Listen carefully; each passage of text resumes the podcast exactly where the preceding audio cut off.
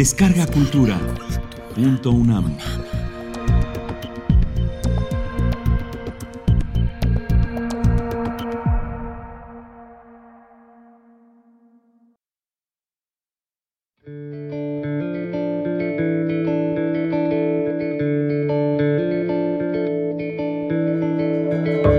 Tenga para que se entretenga, de José Emilio Pacheco. A Ignacio Solares.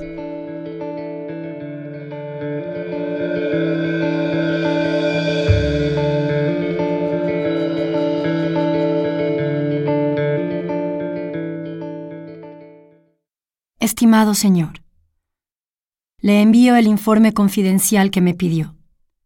Incluyo un recibo por mis honorarios. Le ruego se sirva a cubrirlos mediante cheque o giro postal. Confío en que el precio de mis servicios le parezca justo. El informe salió más largo y detallado de lo que en un principio supuse. Tuve que redactarlo varias veces para lograr cierta claridad ante lo difícil y aún lo increíble del caso. Reciba los atentos saludos de Ernesto Domínguez Puga, detective privado. Palma 10, despacho 52. México, Distrito Federal. Sábado 5 de mayo de 1972. Informe confidencial. El 9 de agosto de 1943, la señora Olga Martínez de Andrade y su hijo de seis años, Rafael Andrade Martínez, salieron de su casa. Tabasco 106, Colonia Roma. Iban a almorzar con doña Caridad Acevedo, viuda de Martínez, en su domicilio.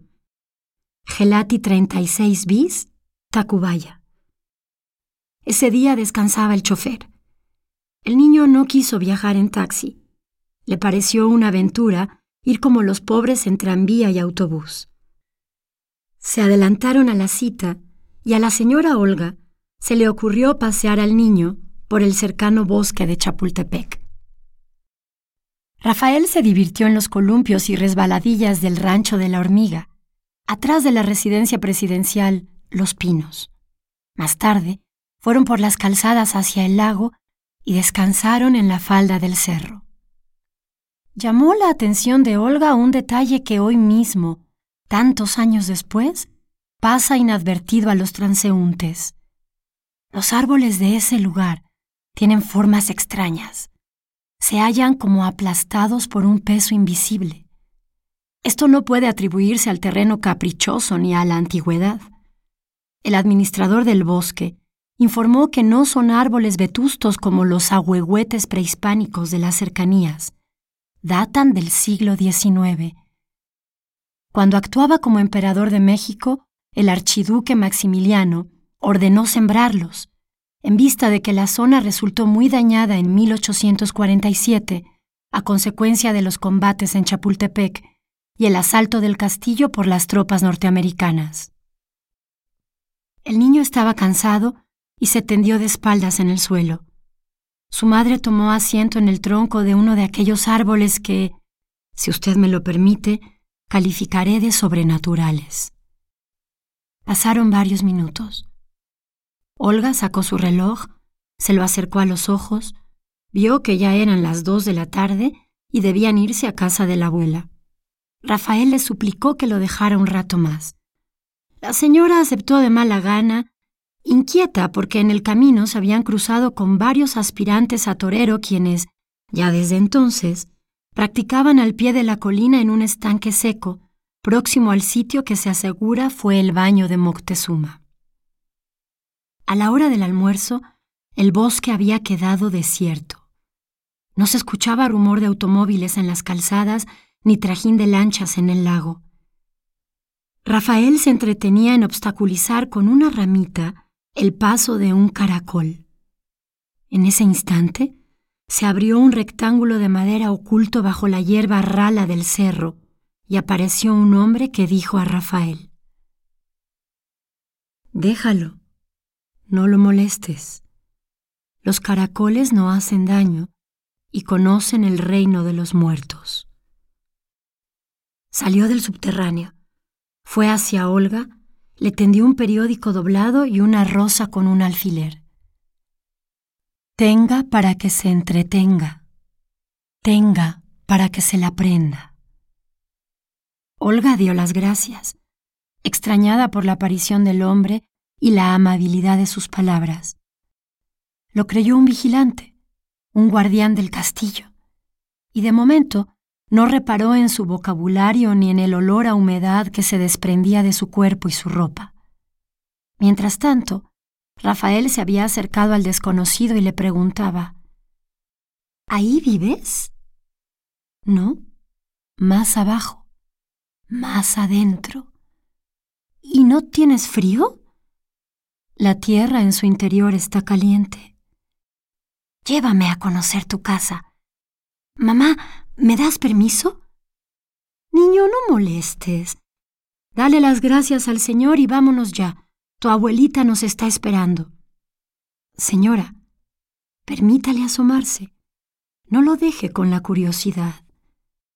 Pero, Rafaelito, ese túnel debe de estar muy oscuro. ¿No te da miedo?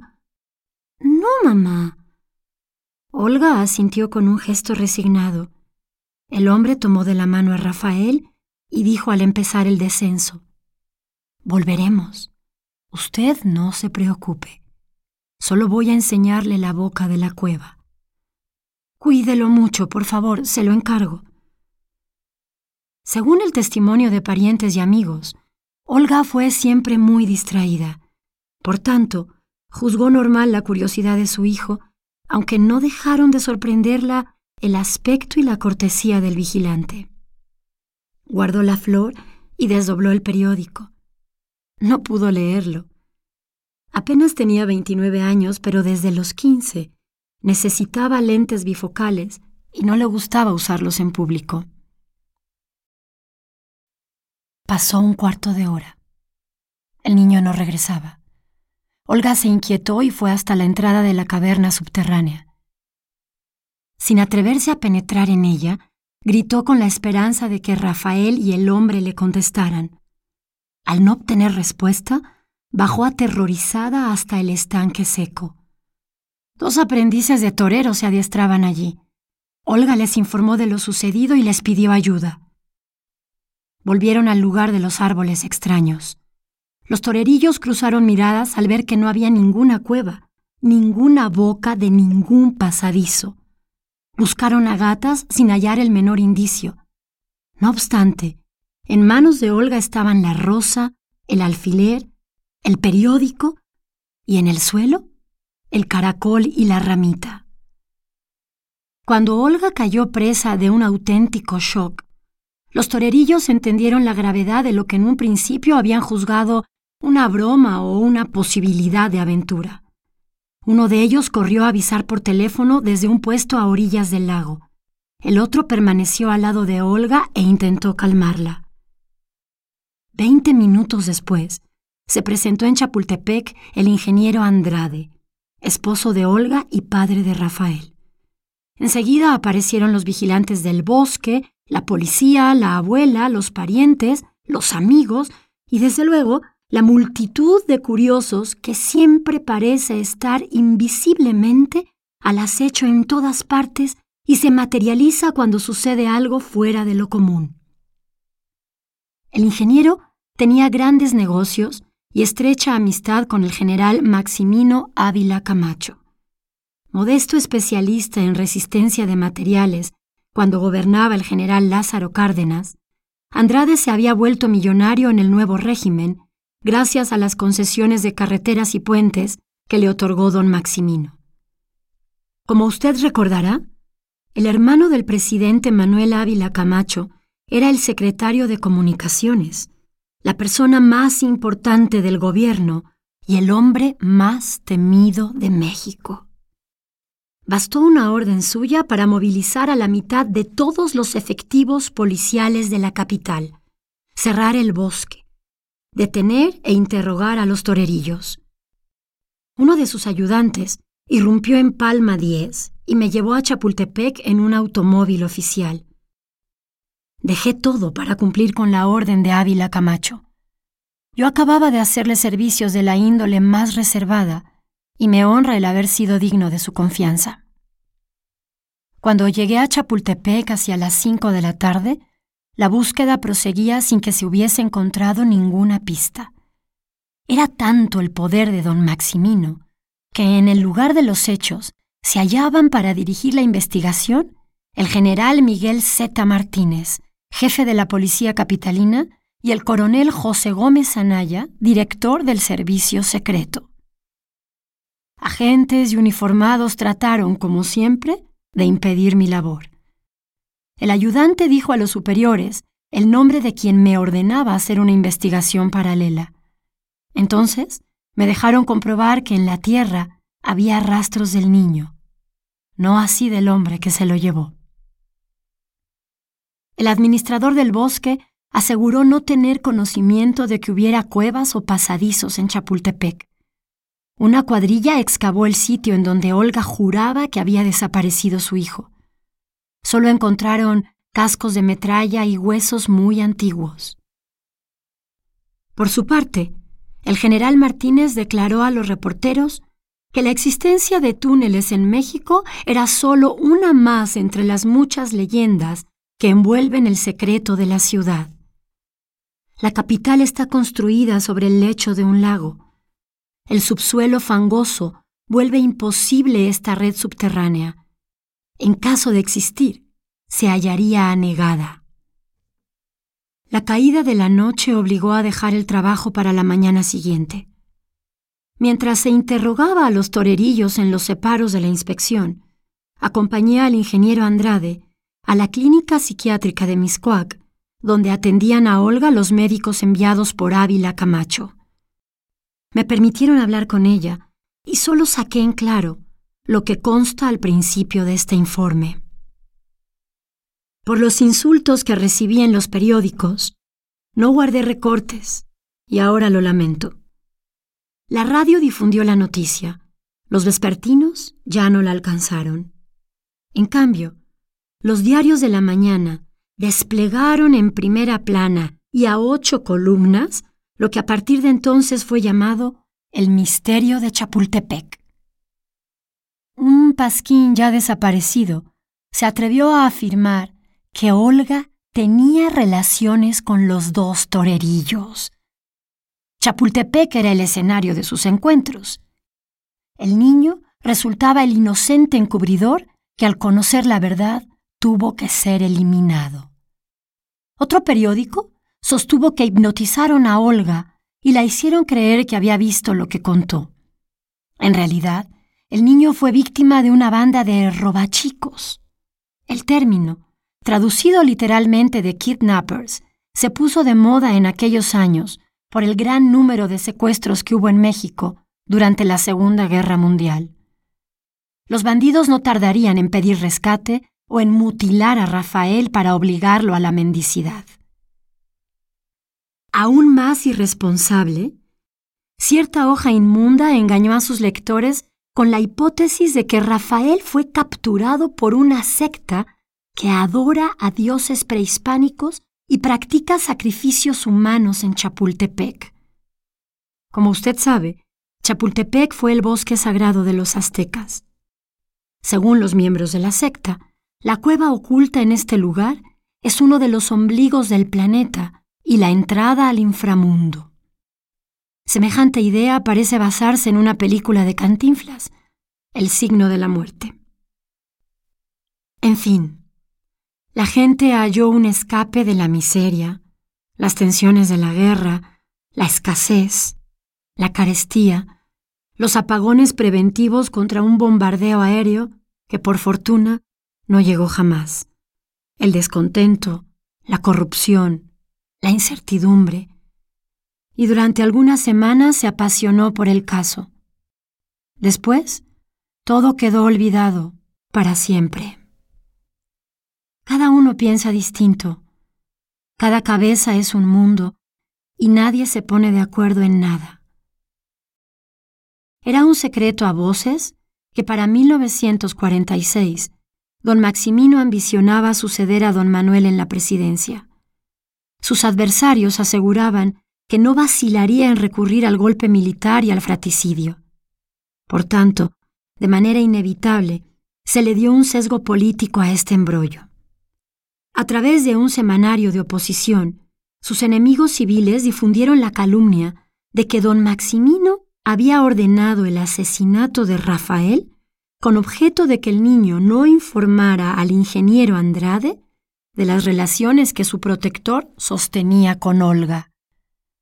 El que escribió esa infamia amaneció muerto cerca de Topilejo, en la carretera de Cuernavaca. Entre su ropa se halló una nota de suicida en que el periodista manifestaba su remordimiento. Hacía el elogio de Ávila Camacho y se disculpaba ante los Andrade.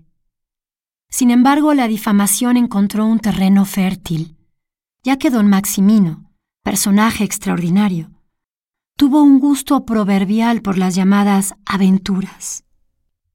Además, la discreción, el profesionalismo, el respeto a su dolor y a sus actuales canas me impidieron decirle antes a usted que en 1943 Olga era bellísima, tan hermosa como las estrellas de Hollywood, pero sin la intervención del maquillista ni el cirujano plástico. Tan inesperadas derivaciones tenían que encontrar un hasta aquí. Gracias a métodos que no viene al caso describir, los torerillos firmaron una confesión que aclaró las dudas y acalló la maledicencia. Según consta en actas, el 9 de agosto de 1943, los adolescentes aprovechan la soledad del bosque a las 2 de la tarde y la mala vista de Olga para montar la farsa de la cueva y el vigilante misterioso. Enterados de la fortuna del ingeniero, que hasta entonces había hecho esfuerzos por ocultarla, se proponen llevarse al niño y exigir un rescate que les permita comprar su triunfo en las plazas de toros. Luego, Atemorizados al ver que pisan terrenos del implacable hermano del presidente, los torerillos se enloquecen de miedo. Asesinan a Rafael, lo descuartizan y echan sus restos al canal del desagüe. La opinión pública mostró credulidad y no exigió que se puntualizaran algunas contradicciones. Por ejemplo, ¿qué se hizo de la caverna subterránea por la que desapareció Rafael? ¿Quién era y en dónde se ocultaba el cómplice que desempeñó el papel de guardia? ¿Por qué, de acuerdo con el relato de la madre, fue el propio niño quien tuvo la iniciativa de entrar en el pasadizo? Y sobre todo, ¿a qué horas pudieron los torerillos destazar a Rafael y arrojar los despojos a las aguas negras situadas en su punto más próximo a unos 20 kilómetros de Chapultepec.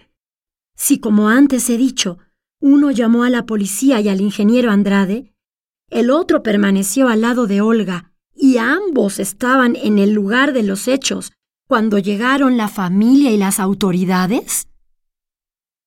Pero al fin y al cabo, todo en este mundo es misterioso. No hay ningún hecho que pueda ser aclarado satisfactoriamente. Como tapabocas, se publicaron fotos de la cabeza y el torso de un muchachito, vestigios extraídos del canal del desagüe. Pese a la avanzada descomposición, era evidente que el cadáver correspondía a un niño de once o doce años, y no de seis como Rafael. Esto sí no es problema. En México Siempre que se busca un cadáver, se encuentran muchos otros en el curso de la pesquisa. Dicen que la mejor manera de ocultar algo es ponerlo a la vista de todos. Por ello, y por la excitación del caso y sus inesperadas ramificaciones, se disculpará que yo no empezara por donde procedía, es decir, por interrogar a Olga acerca del individuo que capturó a su hijo. Es imperdonable, lo reconozco, haber considerado normal que el hombre le entregara una flor y un periódico y no haber insistido en examinar estas piezas. Tal vez un presentimiento de lo que iba a encontrar me hizo posponer hasta lo último el verdadero interrogatorio. Cuando me presenté en la casa de Tabasco 106, los torerillos, convictos y confesos tras un juicio sumario, ya habían caído bajo los disparos de la ley fuga. En Mazatlán, intentaron escapar de la cuerda en que iban a las Islas Marías para cumplir una condena de 30 años por secuestro y asesinato. Y ya todos, menos los padres, aceptaban que los restos hallados en las aguas negras eran los del niño Rafael Andrade Martínez. Encontré a Olga muy desmejorada, como si hubiera envejecido varios años en unas cuantas semanas. Aún con la esperanza de recobrar a su hijo, se dio fuerzas para contestarme. Según mis apuntes taquigráficos, la conversación fue como sigue. Señora Andrade, en la clínica de Miscuac no me pareció oportuno preguntarle ciertos detalles que ahora considero indispensables. En primer lugar, ¿cómo vestía el hombre que salió de la tierra para llevarse a Rafael? De uniforme. ¿Uniforme militar? ¿De policía? ¿De guardabosques? No, eh, es que, sabe usted, no veo bien sin mis lentes, pero no me gusta ponérmelos en público. Por eso pasó todo, por eso... Cálmate, intervino el ingeniero Andrade cuando su esposa comenzó a llorar. Perdone, no me contestó usted. ¿Cómo era el uniforme? Azul, con adornos rojos y dorados. Parecía muy desteñido. ¿Azul marino? Más bien azul claro, azul pálido. Continuemos. Apunté en mi libreta las palabras que le dijo el hombre al darle el periódico y la flor. Tenga para que se entretenga. Tenga para que se la prenda. ¿No le parecen muy extrañas? Sí, rarísimas pero no me di cuenta. ¡Qué estúpida! No me lo perdonaré jamás. ¿Advirtió usted en el hombre algún otro rasgo fuera de lo común? Me parece estar oyéndolo. Hablaba muy despacio y con acento. ¿Acento regional o como si el español no fuera su lengua? Exacto, como si el español no fuera su lengua. Entonces, ¿cuál era su acento? Déjeme ver, quizá como alemán. El ingeniero y yo nos miramos. Había muy pocos alemanes en México. Eran tiempos de guerra, no se olvide, y los que no estaban concentrados en el castillo de Perote vivían bajo sospecha. Ninguno se hubiera atrevido a meterse en un lío semejante. ¿Y él? ¿Cómo era él? Alto, sin pelo. Olía muy fuerte, como a humedad. Señora Olga, disculpe el atrevimiento, pero si el hombre era estrafalario, ¿por qué dejó usted que Rafaelito bajara con él a la cueva? No sé, no sé, no sé, por tonta, porque él me lo pidió, porque siempre lo he consentido mucho. Nunca pensé que pudiera ocurrirle nada malo. Espere, hay algo más. Cuando el hombre se acercó, vi que estaba muy pálido. ¿Cómo decirle? Blancuzco. Eso es, como un caracol. Un caracol fuera de su concha. Válgame Dios, qué cosas se te ocurren, exclamó el ingeniero Andrade. Me estremecí. Para fingirme sereno enumeré. Bien, con que decía frases poco usuales. Hablaba con acento alemán. Llevaba uniforme azul pálido, olía mal y era fofo, viscoso. ¿Gordo? ¿De baja estatura? No, no, no, señor, todo lo contrario. Muy alto, muy delgado. Ah, además tenía barba. ¿Barba? Pero si ya nadie usa barba, intervino el ingeniero Andrade. Pues él tenía, afirmó Olga. Me atreví a preguntarle. ¿Una barba como la de Maximiliano de Habsburgo, partida en dos sobre el mentón? No, no, no. Recuerdo muy bien la barba de Maximiliano. En casa de mi madre hay un cuadro del emperador y la emperatriz Carlota. No, señor, él no se parecía a Maximiliano. Lo suyo eran más bien mostachos o patillas, como grises o blancas, no, no, no sé. La cara del ingeniero reflejó mi propio gesto de espanto. De nuevo quise aparentar serenidad y dije como si no tuviera importancia. ¿Me permite examinar la revista que le dio el hombre? Era un periódico, creo yo. También guardé la flor y el alfiler en mi bolsa. Rafael, ¿no te acuerdas qué bolsa llevaba? La recogí en mis cuac y luego la guardé en tu ropero.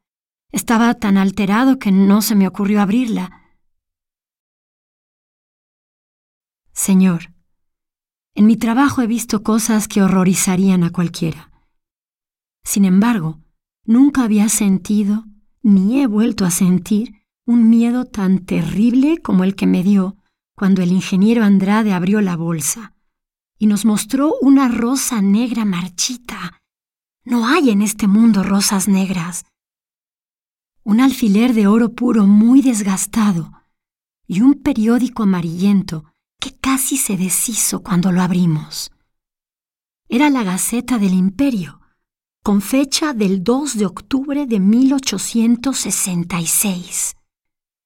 Más tarde nos enteramos de que solo existe otro ejemplar en la hemeroteca. El ingeniero Andrade, que en paz descanse, me hizo jurar que guardaría el secreto.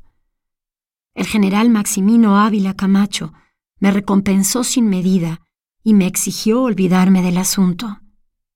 Ahora, pasados tantos años, confío en usted y me atrevo a revelar, a nadie más he dicho una palabra de todo esto, el auténtico desenlace de lo que llamaron los periodistas el misterio de Chapultepec.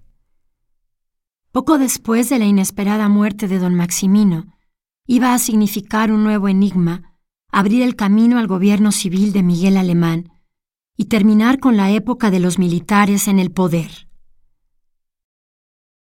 Desde entonces hasta hoy, sin fallar nunca, la señora Olga Martínez, viuda de Andrade, camina todas las mañanas por el bosque de Chapultepec hablando a solas.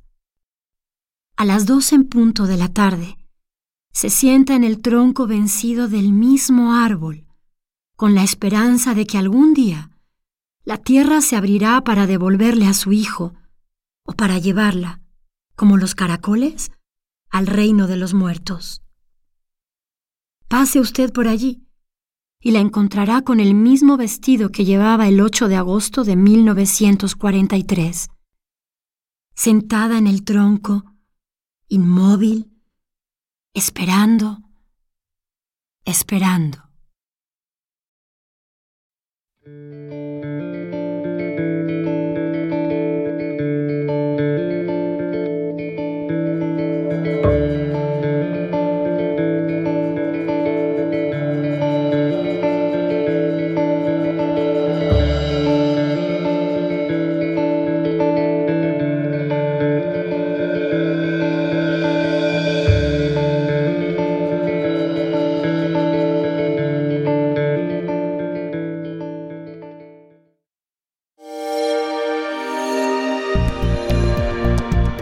Descarga Cultura. Punto UNAM.